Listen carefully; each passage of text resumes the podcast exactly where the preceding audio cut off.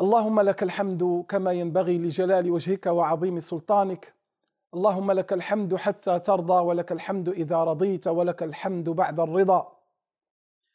وأشهد أن لا إله إلا الله وحده لا شريك له. وأشهد أن محمدا عبده ورسوله. يا أيها الذين آمنوا اتقوا الله حق تقاته ولا تموتن إلا وأنتم مسلمون. يا أيها الناس اتقوا ربكم الذي خلقكم من نفس واحدة وخلق منها زوجها وبث منهما رجالا كثيرا ونساء واتقوا الله الذي تساءلون به والأرحام إن الله كان عليكم رقيبا. يا أيها الذين آمنوا اتقوا الله وقولوا قولا سديدا. يصلح لكم أعمالكم ويغفر لكم ذنوبكم. ومن يطع الله ورسوله فقد فاز فوزا عظيما. أما بعد فإن أصدق الحديث كلام الله وخير الهدي هدي سيدنا محمد صلى الله عليه وسلم وشر الأمور محدثاتها وكل محدثة بدعة وكل بدعة ضلالة وكل ضلالة في النار. يقول الله تبارك وتعالى أعوذ بالله من الشيطان الرجيم. ولا تحسبن الذين قتلوا في سبيل الله أمواتا بل أحياء عند ربهم يرزقون. فرحين بما آتاهم الله من فضله ويستبشرون بالذين لم يلحقوا بهم من خلفهم ألا خوف عليهم ألا خوف عليهم ولا هم يحزنون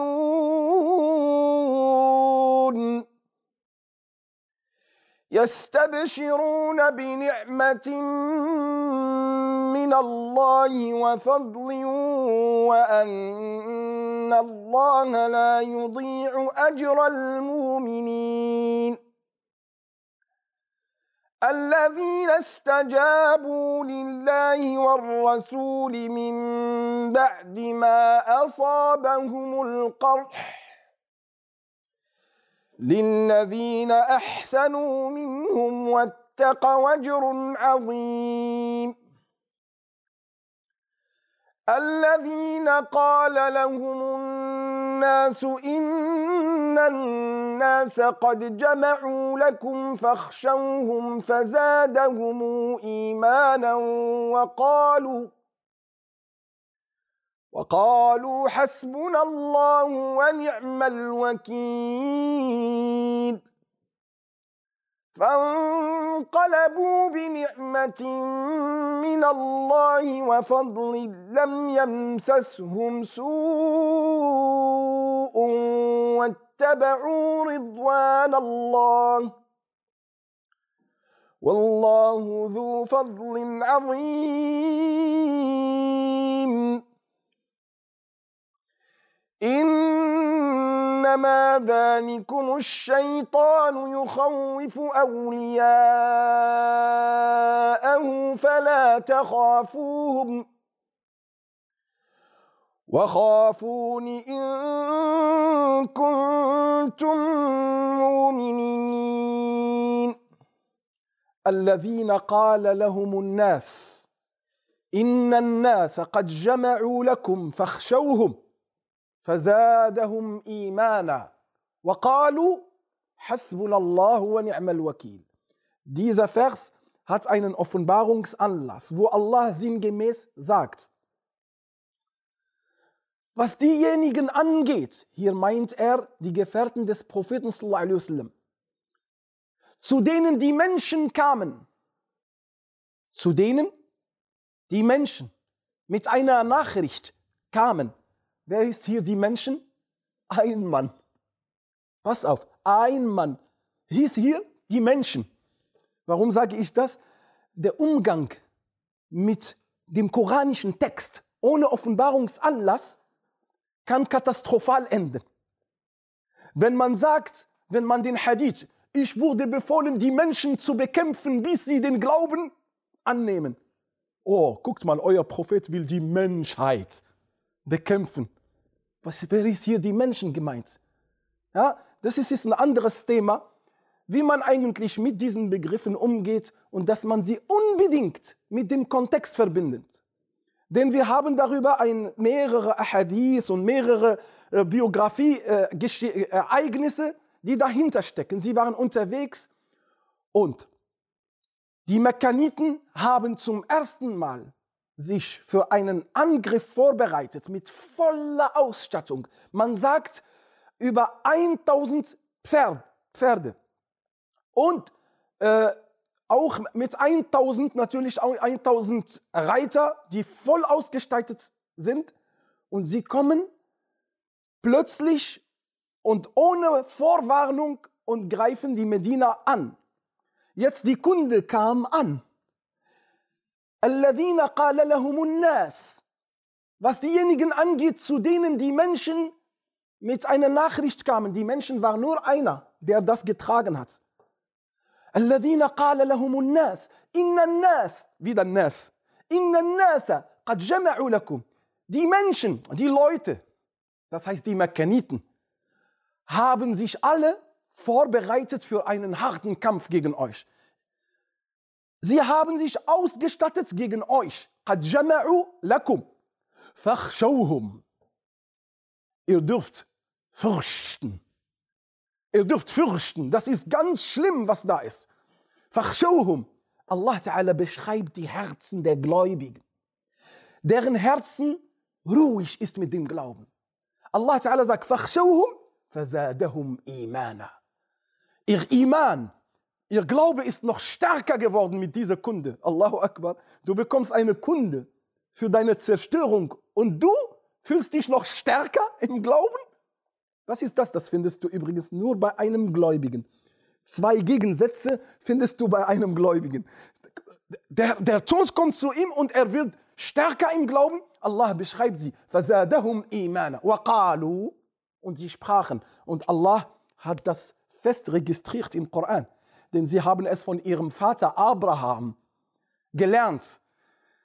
Als Namrud, einer der Tyrannen in seiner Zeit, der ihn ja verbrennen wollte.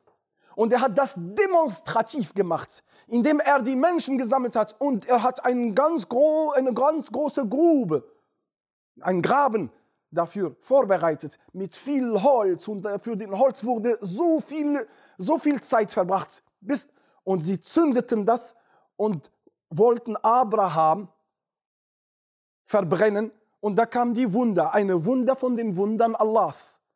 فقلنا يا نار كوني بردا وسلاما على إبراهيم. So sprachen wir, oh Feuer sei, was? Kühl und friedlich für Abraham. Aber vorher kam der Engel der, äh, des Windes. er sagt, willst du, dass ich so einen starken Wind bringe und ich bringe dieses Feuer in ihren Häusern? Ich verteile sie in ihren Häusern. Brauchst du von mir was? Abraham sagt. Von dir? Nein, brauche ich nicht. Da kommt der andere Engel, der für etwas anderes zuständig ist. Er sagt, brauchst du mich? Er sagt ihm, la. Und dann sprach er das, was die Mu'minin, die Gläubigen aufgenommen haben und auch auswendig gelernt haben und bis heute machen wir es, wenn es zu schwer wird, wenn die Sorgen so stark sind. Dann sagt man, Hasbi Allah wa ni'mal wakil. Allah genügt mich und er ist der beste Wakil. Wakil kommt von Wakala, Yakilu, Wakala. Das ist eine Vollmacht. Du erteilst jemandem die Vollmacht, für dich eine wichtige, wichtige Angelegenheit zu erledigen. Diese Angelegenheit kannst du nur in den Händen eines vertrauenswürdigen, starken, mächtigen, der wirklich diese Angelegenheit auch erfüllen kann. Und das ist Wakil. Dann sagen sie, Hasbi Allah, Allah genügt mich. Hasbi Allah wa ni'mal Wakil. Und er ist der beste Wakil. Der beste Bevollmächtigte überhaupt ist Allah. Und hier sagt, الذين قال لهم الناس إن الناس قد جمعوا لكم die Leute haben sich alle ausgestattet gegen euch فزادهم إيمانا ihr Glaube ist noch hoch gestiegen وقالوا und sie sagten حسبنا الله ونعم الوكيل sie sagten es deswegen sagt Abdullah ibn Abbas حسبنا الله ونعم الوكيل قالها إبراهيم لما القي في النار وقالها أصحاب محمد حين قال لهم الناس إن الناس قد جمعوا لكم فاخشوهم فزادهم إيمانا فانقلبوا بنعمة من الله وفضل لم يمسسهم سوء واتبعوا رضوان الله والله ذو فضل عظيم. Er hat am Ende den Vers eigentlich gelesen, den Allah Ta'ala sagt, als sie das sagten, قالوا حسبنا الله ونعم الوكيل. Da kommt der Befehl von Allah. Da kommt der Eingriff von Allah. von, von den Türen womit du nicht rechnest so sagte er فانقلبوا بنعمة من الله والانقلاب von قلب يقلب wenn du etwas gegen etwas tauschst hier ist damit der Zustand فانقلبوا das heißt ihr Zustand hat sich total verändert wohin بنعمة من الله ein Huld die Gnade Allahs kam auf sie, nämlich der Sieg. Von Qalabu bini'matin min Allah wa fadlin und ein Gunst. der Schaden und Unheil hat sie nicht berührt. Wattaba'u Allah. Und sie folgten dem Weg zur Zufriedenheit mit Allah. Das heißt, sie waren zufrieden mit Allah. Alles, was Allah mir gibt, ich bin damit zufrieden. Das heißt, und Allah besitzt die größte Gunst überhaupt. Das heißt, wenn du seine Zufriedenheit anstrebst, so gibt er dir seine Gunst. Und dann warnt er uns, gleich nach diesem Vers, إنما ذلكم الشيطان يخوف أولياءه فلا تخافوهم وخافون إن كنتم مؤمنين das ist wahrlich der Satan, der bei solchen Angelegenheiten, bei Ereignissen, die uns wirklich sehr belasten, ich warne euch von dem Satan. Was ist mit ihm? Er pflanzt euch Angst durch seine Verbündeten. Egal wer seine Verbündete. Alles, was der Satan nutzt als Werkzeug zum Unheil, ist seine Verbündete. Allah Ta'ala sagt, ich warne euch vor dem Satan denn er will euch Angst reinbringen durch seine Verbündeten. Und dann, was machen wir, ja Allah? Habt keine Angst vor denen. in kuntum sadiqin. Meine Strafe, die eigentlich fallen kann, das soll gefürchtet sein. Und natürlich, das soll jeder, das soll jeder tun. Und äh, Allah subhanahu wa ta'ala anflehen, dass er nicht zu den Leuten gehört, auf denen die Strafe Allahs kommt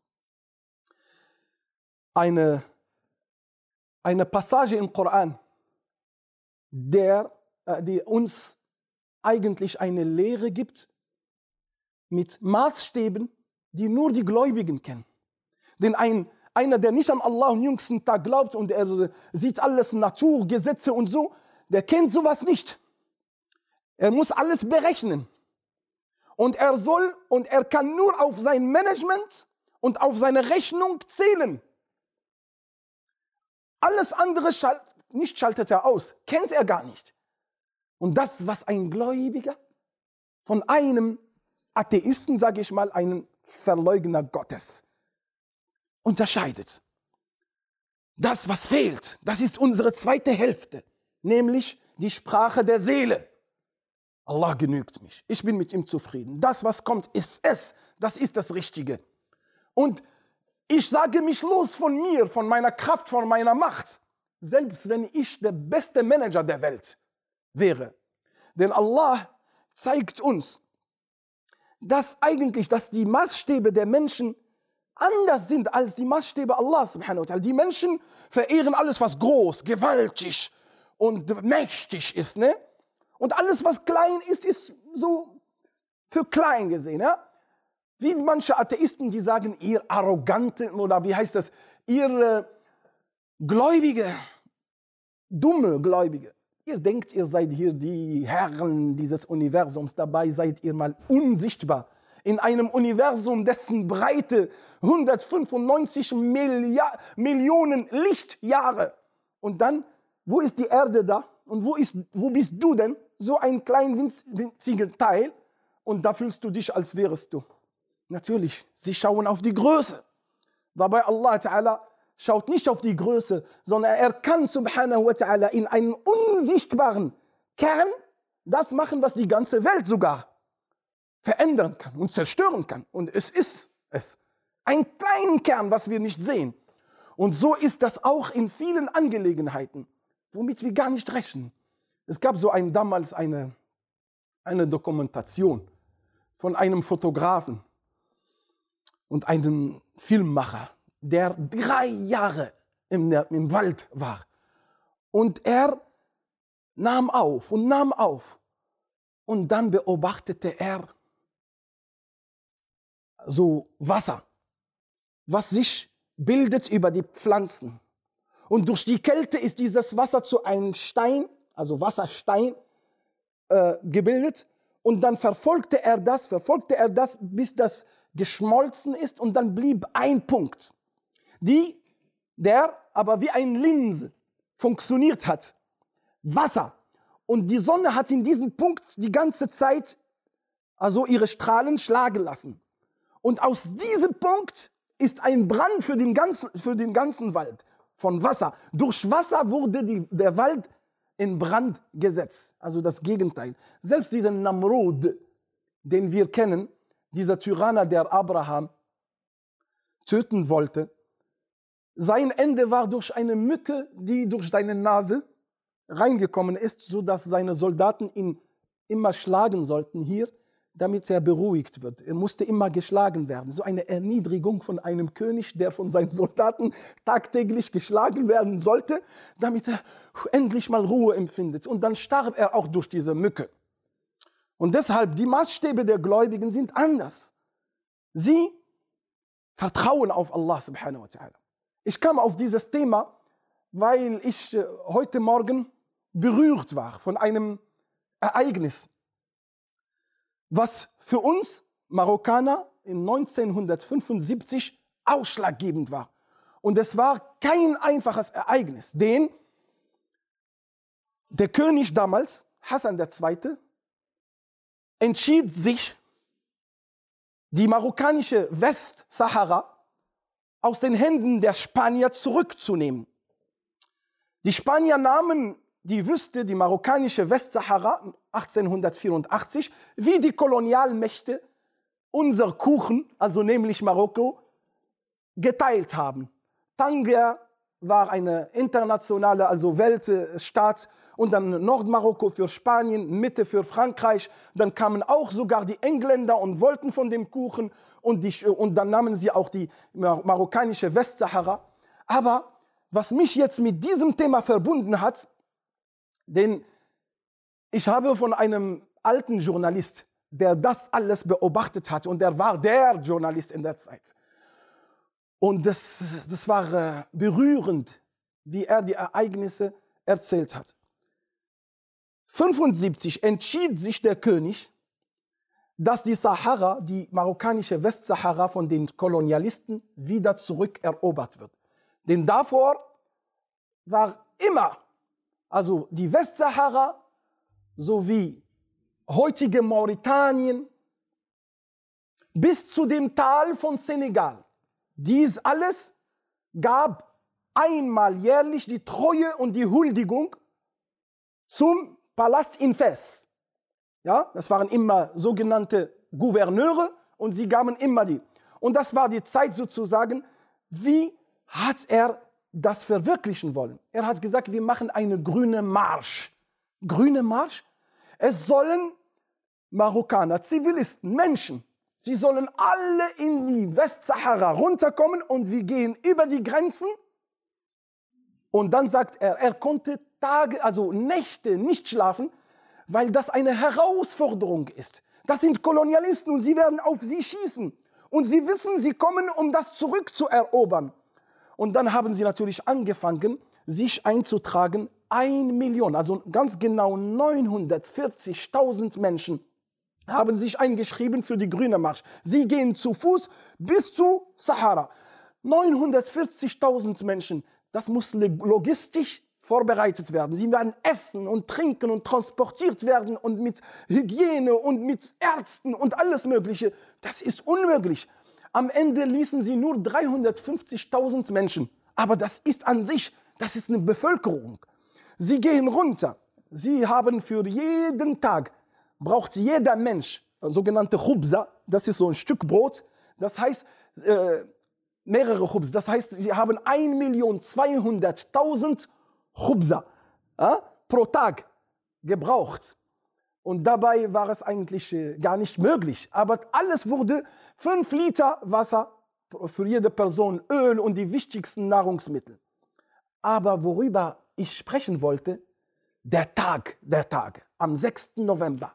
Keiner, alle Leute warten. Am 6. November begann der König mit diesem Vers und sagt, wenn du dich, wenn du dich entschlossen hast, so vertraue auf Allah. Und dann sag, Hasbunallah wa ni'mal wakil. Wir vertrauen auf Allah und Allah ist, ist der beste Genüge. Und dann strömten die Menschen. Der Journalist, der sagt, der hat geweint. Er war der Erste sozusagen, der vorne ist, weil er das alles festhalten muss. Und das Auto war das Erste, was eigentlich die Grenzen überschritten hat. Und er sagt, die Menschen, sie hatten auf der rechten Seite Koran, auf der linken Seite hatten sie die marokkanische Fahne. Und dann hörst du nur Allahu Akbar, Allahu Akbar. Und manche sagen Labbaik Allahumma Labbaik. Und manche sagen Aslahu alaik ya Rasulallah. Segenssprüche und hier und hier. Er sagt, sie haben die Gebiete von Marokko, wo die Menschen herkamen, in vier Ecken. Und jedes Viereck ist ein Kilometer lang. Das heißt, ein Kilometer lang. Und das sind jede Vierecke. Und für jedes Viereck hat seine Logistik und seine Verwaltung und sein Management. Und so ging es. Und sie kamen natürlich rein und es war ein, natürlich ein großer Sieg. Spanien erlebte in dieser Zeit ganz große Probleme mit dem König, der krank war und Probleme in der Regierung. Und natürlich konnten sie nicht auf Zivilisten schießen. Und das war ja der Sinn und Zweck von der Sache. Wir werden das Grün wieder erobern. Nicht mit Gewalt, sondern grün. Die Menschen strömten und strömten und die Spanier natürlich sind durch Atlantikmeer weggegangen. Und dann kam die marokkanische Westsahara wieder zurück zu ihrem Zuhause, wo sie hingehört. Das Wichtigste bei der ganzen Sache, der König Hassan II., der wurde gefragt, was ist wenn? Was ist, wenn, wenn deine Bevölkerung wirklich erschossen werden? Er sagt, ich gebe die Schlüssel und ich bin nicht mehr da. Das heißt, er verzichtet auf seine Monarchie, auf sein, er gibt das seinem Sohn und er, er geht. Das war für ihn eine Herausforderung. Und dann, er schickte 120 Gelehrten von den besten Korangelehrten nach Mekka und Medina und sie verteilten sich zu zwei Hälften und sie sollten die ganze Zeit nur im Bittgebet zu Allah subhanahu wa ta'ala. Und so war es. Die letzte Woche haben wir darüber gesprochen, dass die Wahrhaftigkeit im Herzen, dass das der Kern der Botschaft des Islams. Und dass die Wahrhaftigkeit in deiner Einstellung, in deiner Aqidah, das ausmacht, was du eigentlich bist. Und dass die meisten denken, sie wären wahrhaftig, aber wenn du ihren Zustand siehst, wie sie mit Allah Ta'ala umgehen, wie sie mit der Sünde, mit der Herausforderung umgehen, da siehst du den Pegel ihrer Wahrhaftigkeit, ob das wirklich ist. Und ich nannte die Predigt vom, vom letzten Mal, Islam ist Wahrhaftigkeit. Und beinahe hätte ich gesagt, und nichts anderes. Wenn man aber sieht, es gibt sehr viele Sachen, wo man den Islam kompensieren kann. Die Ulama sagen zum Beispiel, wa. Ah? Zwei Flügel. Al-Ibadah, das ist deine Beziehung zu Allah, als gläubiger, dankbarer Mensch. Nasta'in, nasta'in isti'ana. Ich, ich bitte dich um Hilfe. Das heißt, ich ersuche die Hilfe von Allah Ta'ala, das heißt, ich zähle nicht auf mich, sondern trotz allem, was du mir gegeben hast und womit du mich ausgestattet hast, ich sage mich los davon. Denn ich weiß, dass das alles nur durch dich geschieht. Oder die Ulama sagen, zwei Flügel sind Sabr und Shukr, die Geduld und die Dankbarkeit. Oder andere sagen Al-Khawf wa Raja, Hoffnung und Furcht. Und ich denke, dass, äh, dass wenn wir das in einem fliegenden Objekt darstellen wollen, den Iman, dann können wir sagen, das ist ein spezielles Flugobjekt, was eigentlich mehrere Flügel haben soll. Und wenn wir über die Wahrhaftigkeit gesprochen haben, heute sprechen wir über, über das Tawakkul ala Allah, das Vertrauen und das Zählen auf Allah subhanahu wa ta'ala, einzig und alleine. Denn diese Themen, Wahrhaftigkeit, Dankbarkeit, Geduld und Tawakkul ala Allah, sie sind, das sind Herzensangelegenheiten.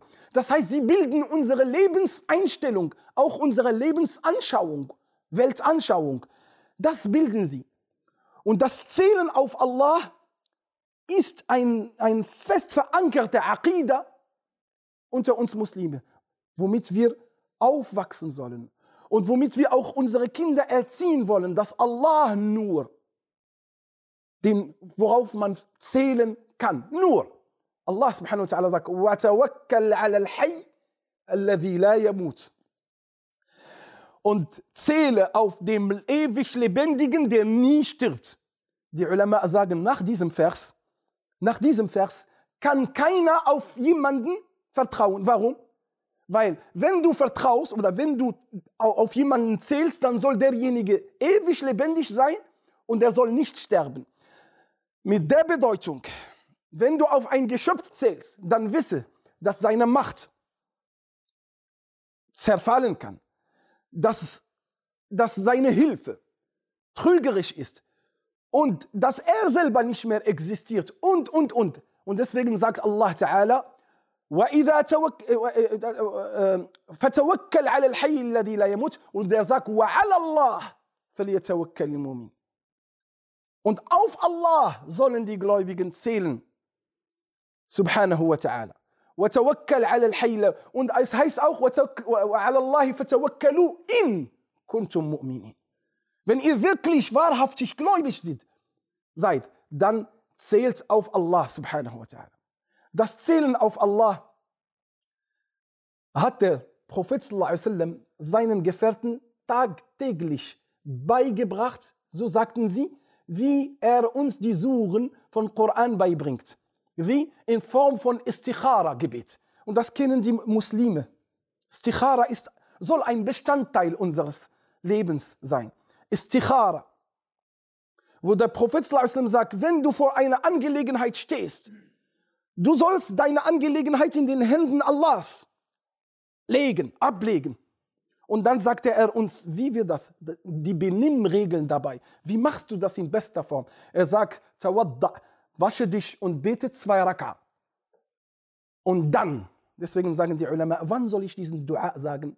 Hier sagt er, und dann sag zu Allah, Allahumma inni astakhiruka bi'ilmik wa astaqdiruka biqudratik wa as'aluka min fadlika al-azim. Asta, asta in arabischer Sprache, es gibt Verb und wenn du dieses Alif, Sin, Ta reinsteckst, das heißt Talab, du rufst Allah, dass er dir den Inhalt von diesem Verb gibt. Astaghfiru, ghafara. Astaghfiru. Das heißt, ich suche oder ich beantrage, was? Al-Maghfira, die Vergebung. Astasmihu. Ich bitte um Verzeihung. Das ist ich bitte um. Ast. Und hier, astakhiru. Khir kommt von Khair. Das heißt, khayra wal aslaha li fi hadha al-amr. Ich bitte dich, ja Allah, um den besten Weg, um das Beste in meiner Angelegenheit. Allahumma inni astakhiruk. Astakhiruk wie? Bi'ilmik. Bi'ilmik, durch dein Wissen, durch dein allumfassendes Wissen. Astakhiruk bi'ilmik wa astaqdiruk biqudratik. Astaqdiru, qadira, أو قدر قدر أو قدر قدر Astaqdiru, das heißt, ich bitte dich um Qudra. Was ist Qudra? Um eine Macht. Macht habe ich nicht, besitze ich nicht. Das heißt, ich bitte dich um eine Kraft von Qudra, die Kraft. Gib mir die Kraft. Durch deine Kraft. Das heißt, der Islam erzieht uns in der Erledigung unserer Angelegenheiten, uns vor unserem Wissen und vor, unseren, vor unserer Kraft und unserer Fähigkeit, uns loszusagen. Aber wirklich, dass du nicht darauf wirklich zählst, wie ein Materialist und einer, der berechnet, das ergibt das, das ergibt das, kennen wir alles. Aber in diesem Moment, in meiner inneren Einstellung, ich sage, all diese Rechnungen laufen nur durch die Macht Allahs. Als erstes, ich werde die machen, weil ich in dieser Natur lebe. Aber wenn ich da reinsteige, um diese Naturgesetze zu folgen, ich zähle nicht auf sie, weil ich vorher mich davon losgelassen habe. Das heißt, ich sage, ja Allah, die Fähigkeit gibst du mir. Die Kraft, um etwas, um eine Handlung zu tätigen, gibst du mir. Und das Beste kennst du nur. Ja? Und das ist das. Astaqdiruka biqadratik. Wa as'aluka min fadlika al-azim. Und ich bitte dich von deinen Gnaden, von, von deinen Gnaden. Wa as'aluka min fadlika al-azim. Und dann sagst du es, du betonst das. فإنك تقدر ولا أقدر وتعلم ولا أعلم وأنت علام الغيوب denn du kannst während ich nicht mächtig bin ich kann nicht außer durch dein Können وتعلم und du weißt und ich ich weiß nicht außer was du mir ja an Wissen gibst وأنت علام الغيوب und du bist der Kenner des Verborgenen und dann gibst du dein Talab deinen Antrag اللهم إن كنت تعلم أن في هذا الأمر خير لي في ديني ومعاشي وإما in Bezug auf deine Religion als erstes, wenn diese Sache gut ist für mich, in Bezug auf meine Religion, auf mein Leben, Ma'ashi und auch auf meine Zukunft, so ermögliche es mir und erleichtere es mir und segne es mir. Und wenn das nicht ist, entferne mich davon. Und entferne das auch vor mir. Und schreib mir das Gute da, wo es ist. Damit gibt der Muslim, der Gläubige, seine Angelegenheit in den Händen Allahs. Aber das ist jetzt keine Theorie, sondern das ist eine Praxis, die angewendet werden soll und erlernt werden soll durch einen Prozess des Vertrauens mit Allah subhanahu wa ta'ala, so dass das in dir wächst und dann wirst du die Früchte dessen auch vor deinen Augen sehen. So sagte der Prophet sallallahu alaihi wasallam, لو أنكم تتوكلون على الله حق توكله لرزقكم مثل ما يرزق الطير تغدو خماصا وتروح بطانا wenn ihr wirklich auf Allah zählt, wie es ihm rechtens ist, das heißt im richtigen, richtigen Vertrauen, so wird er euch so versorgen, wie, ihr, wie er die Vögel versorgt. Vögel, warum genau die Vögel? Warum genau die Vögel als Gleichnis? Die Vögel sind die schwächesten Geschöpfe, sie haben kleinen Flügel und sie, aber Allah subhanahu wa ta'ala sagt, er wird sie, er wird euch versorgen, so wie er die Vögel versorgt. Wie? Taghdu, Gada, Yaghdu, Ghadwatan. Al-Ghadwa ist der Morgen. Wenn wir sagen Taghdu, das heißt, sie fliegt am Morgen weg. Khimasa, Al-Khimasa mit leeren Bäuchen. وتروح راح يروح رواحا الرواح ist der Abend. Taruhu, das heißt, sie kommt am Abend zurück. Taghdu khimasan mit leeren Bäumen. Wa taruhu bitana. Bitana von Button. Bitana, das heißt mit vollem Bauch zurück. Das Gleichnis hier, was Allah Ta'ala, was der Prophet uns prägt, dass die Versorgung bei Allah subhanahu wa ta'ala liegt. Und nicht bei einem Menschen und auch nicht durch dein Management und durch deine Fähigkeiten und deine Kompetenzen. Denn Allah Ta'ala kann dich durch deine Kompetenzen prüfen. Das heißt, du gehst in eine Tür, wo du Versorgung hast und diese Tür führt dich zur Armut. Und er kann dir eine Tür öffnen, was ganz bescheiden ist. Und diese Tür führt dich zum, Reich, zum Reichtum. Von daher, weil wir das alles wissen, wie Allah Ta'ala seine Angelegenheiten unter der Schöpfung und insbesondere unter den Gläubigen. Denn wie Allah Ta'ala die Gläubigen prüft, ist anders, wie er die Verweigerer prüft. Die Verweigerer haben eine andere Sprache von Allah subhanahu wa ta'ala. Er kann ihnen vielleicht gewähren und er kann ihnen Aufschub und, und. Aber den Gläubigen, der macht ihnen oftmals die Dinge eng, unangenehm, weil er immer will, dass er, dass, dass derjenige in Verbindung mit Allah subhanahu wa ta'ala ist, dass er ihn immer anfleht, dass er mit ihm verbunden ist. Aber er, er verspricht ihm, dass nach diesem immer das Gute kommt. As-sabru kas-sibri. Das ist die arabische Sprache. Sabr, si. Mach mal nur Fatha oben und Kasra unten, dann ist das zwei. As-Sabr ist ja die Geduld. As-Sibr, das ist eine ganz bittere Pflanze. Machst du nur ein bisschen, kannst, hast du den ganzen Tag nur Bitter, Bitter, Bitterkeit in, in, deinem, in, deinem, in deinem Mund. As-Sabr, kas-Sibri, sagt der Prophet. Also die Geduld ist genauso wie Sibr. Murr, bitter, fi tadawuqih, wenn du das schmeckst. ist Das bitter. لكن عواقبه أحلى من العسل aber die Folgen sind immer zufriedenstellend möge Allah subhanahu wa ta'ala in uns in unseren Herzen solche Eigenschaften stärken solche Einstellungen immer füllen und nachfüllen dass wir auf Allah im wahrsten Sinne des Wortes zählen auf ihn zählen und ihm vertrauen أقول قولي هذا وأستغفر الله لي ولكم فاستغفروه الحمد لله والصلاة والسلام على رسول الله وعلى آله وصحبه ومن والاه. Dar al-Hijra, so wurde er Imam Malik genannt oder betitelt. Imam des Haus der Auswanderung. Haus des Auswanderung, der Auswanderung ist ja Medina. Imam, Imam al-Medina, der Imam von Medina. Leute, wir reden hier nicht Imam von äh, Bagdad oder von äh, Damaskus in damaligen Zeit, wir reden jetzt über die ersten zwei, 200 Jahre, in Medina waren die Imame. Da waren die sogenannten Al-Fuqaha us-Sab', die sieben Gelehrten. Man sagt, das ganze Wissen sammelte sich bei diesen sieben. Und unter ihnen gibt es so viele Schüler.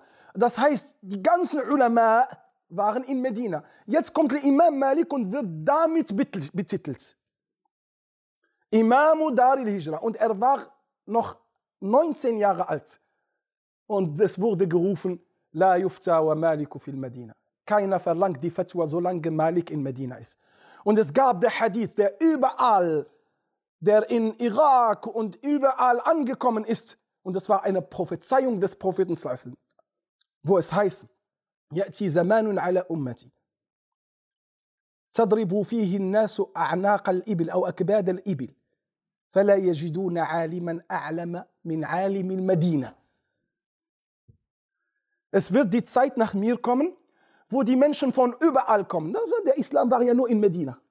Das war's. Nur da sagen wir mal ein bisschen von der arabischen Insel, wo der Prophet gestorben ist. Aber er sagt, es wird die Zeit kommen, wo die Menschen von überall kommen. Und ihre Richtung ist, und sie finden niemanden wissender als der Wissende von Medina, der Alim von Medina, die Ulama.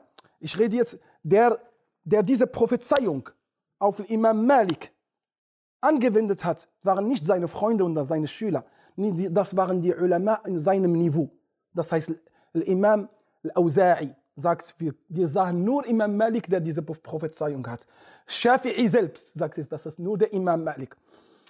Imam Malik radiallahu anhu, rahimahullah, der aus Ehre zum Propheten niemals in Medina mit Schuhen oder Sandalen lief.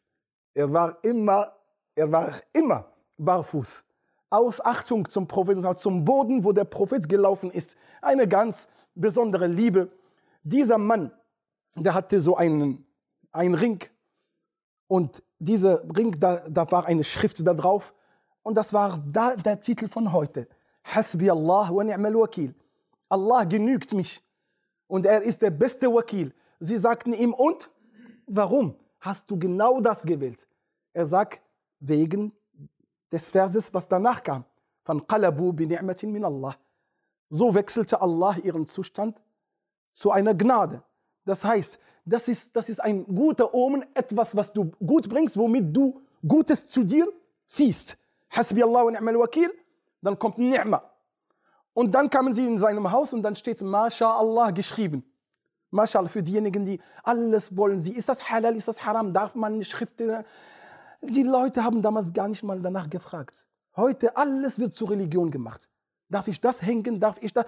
Die Fragen, die wir bekommen bei Fatwa-Runde, manchmal muss ich Kopfschütteln und sage, wie kam es dazu, dass wir solche Fragen stellen? Ja, wir sind sowas von verkrampft. Damals gab es solche Fragen nicht. Das heißt, er hatte MashaAllah in, seinem, in, seinem, in seiner Tür. Dann sagen sie, und warum? Er sagt, ولولا إذ دخلت جنتك قلت ما شاء الله لا قوة إلا بالله. Und er erzählt über die Sure von Surat al-Kahf wo Allah, wo derjenige zu ihm sagt, wenn du deinen Garten bzw. dein Haus, dein Farm betrittst, warum sagst du nicht MashaAllah? MashaAllah, das heißt, alles, was ich habe, es ist durch den Willen Allah subhanahu wa ta'ala.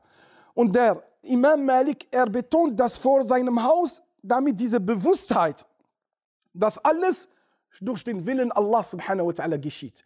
Und ich beende die Predigt mit einem, mit, einer wunderschönen, mit einem wunderschönen Hadith was Imam Ibn al-Qayyim rahmatullahi alayh in seinem Buch Al-Ighatha überliefert hat. Er sagt, يذكر عن بعض الأنبياء einer von den Propheten, bei einem von den Propheten, es wurde ihm offenbart, Ja Abdi, o mein Diener, أدركني في لطف الفتنة وفي خفي اللطف Oh mein Diener, such mich. Such mich, also such Allah. Such mich in Lutf al-Fitna. Hm, Lutf al-Fitna. Al-Fitna ist die Klugheit, Schlauheit. Lutf von Latufa, Yaltufu. Lutfan, Lutf ist etwas, was sehr klein ist, beinahe versteckt, was du nicht siehst. Das heißt, die feinsten Niveaus der Klugheit, da sollst du mich suchen. Das ist ein Ruf eigentlich zu den Gläubigen, dass sie ihre Intelligenz stärken und fördern. Weil Allah Ta'ala uns sagt, da, nicht nur in der Intelligenz, such mich in der Intelligenz, nein, in den feinsten Niveaus der Intelligenz. Bis dann sagt er, Ja Rabbi, wa ma lutfu al-fitnah. Und was ist das Feinfühlige in der Intelligenz? Er sagt, Lutful Fitna, dass die Fliege auf deine Nase kommt. Und dass du, bevor du das wegentfernst, dass, drin, dass drin in dir so viele Dinge, so viele Prozesse laufen in alles in Nichtszeit, dass das alles, was geschieht, nur durch die Ermöglichung Allahs subhanahu wa ta'ala geschieht. Übrigens, so ein Zustand haben Al-Arifun, die Kenner. Sie sind in so einem Zustand so tief, so verbunden, dass sie ihre Bewegung, das alles, was um sie ist, mit voller tiefen Bewusstheit tätigen. Bis diese, bevor du diese Fliege wegentfernst, dann weißt du, dass Allah subhanahu wa ta'ala derjenige, der sie entfernt und durch seine Macht ist. Und das kann sein, dass durch eine Fliege vieles ändert. Einmal, wenn man sich verschluckt, man, man, man, man gibt ihm Wasser, wenn jemand etwa, etwas im Hals hat. Nein, dieses Wasser kann auch das Gegenteil verursachen. Dass dieses Wasser oder dass dieses Wasser hier stecken bleibt und dann kannst du daraus auch sterben. Ja? Und dann sagt er ihm, وَأَدْرِكْنِي fi, also fi lutfil fitna, Wafi Khafi Lutf. Das ist noch ein, eine, eine Stufe niedriger. Das heißt, und guck mich in dem Versteckten, in diesen feinfühligen, feinfühligen Niveaus. Das heißt, es ist ein Ruf zu tiefen Reflexion über uns und über das, was um uns ist. Da findest du Allah. Als ob Allah Ta'ala sagt, in den Tafakkur, in der Reflexion, in der Tiefe liegt die Erkenntnis. Und so ist das auch mit Tawakkul Allah. Das Zählen auf Allah ist nichts anderes als, ich lasse los in den Sachen, die mich mir Erschwernis bereiten und gebe das in den Händen Allahs, aber ich bin zufrieden mit ihm. Nicht so verkrampft, sondern ich soll diese Zufriedenheit erlernen und spüren und sage, ما شاء الله كان وما لم يشأ لم يكن وكل شيء عنده بمقدار das was Allah will das geschieht und das was Allah nicht will das geschieht nicht und alles ist bei ihm mit fester Rechnung subhanahu wa ta'ala möge Allah subhanahu wa ta'ala unseren Iman stärken möge Allah uns zu den Mutawakkilun machen die auf Allah zählen die ihm vertrauen Möge Allah Ta'ala unsere Herzen mit Dankbarkeit füllen. Ja Allah, fülle unsere Herzen mit Dankbarkeit, mit Wahrhaftigkeit, mit Geduld, mit der Liebe zu dir und zu deinen Geschöpfen, mit dem Vertrauen und mit, mit Wahrhaftigkeit im Reden und im Verinnerlichen. Ja Allah, entferne aus unseren Herzen jede Krankheit, die uns von dir entfernt. Entferne den Groll, den Hass, und Neid und Heuchelei und Arroganz und Überheblichkeit und Hochmut aus unseren Herzen. Mach uns zu bescheidenen Dienern, zu dankbaren Dienern, die deine, die deine Gnaden erkennen und die darüber reflektieren, die bewusst und achtsam leben, ja Allah. Festige unsere Füße auf La ilaha illallah. Lass uns als Mu'minin leben und als Mu'minin sterben. Ja Allah, festige unsere Herzen auf deinen Weg, den Weg des Islam und lass uns als Muslimin sterben, ja Allah. O Allah, wir bitten dich für unser Land hier, dass du, sie, dass du dieses Land beschützt vor jedem Unheil, von dem Unheil der Unheiltuenden und vor, vor jeder Angelegenheit, die nur Zwietracht und Zerstörung in diesem Land bringt. Ja Allah, schütze dieses Land vor Krankheiten und gib ja Allah dein deine Zufriedenheit und deine Gnaden auf das ganze Volk, ja Allah. Ja Allah, wir bitten dich um deine Barmherzigkeit und deine Hilfe für alle Menschen in dieser Welt.